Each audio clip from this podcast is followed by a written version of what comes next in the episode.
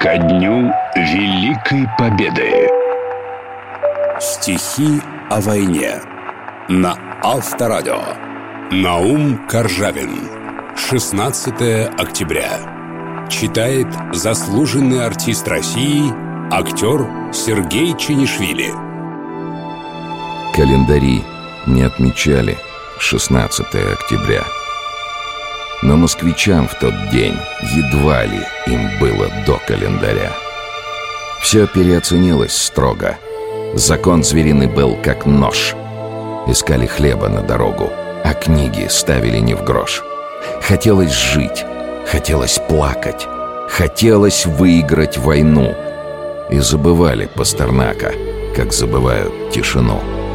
Стараясь выбраться из стены, шли в полированной красе осатаневшие машины по всем незападным шоссе.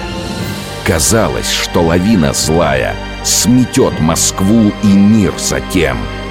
И за граница, замирая, молилась на московский Кремль.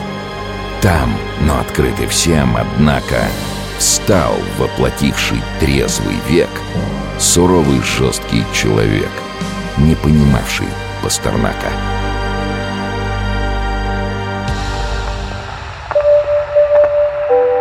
Стихи о войне Ко дню Победы на Авторадио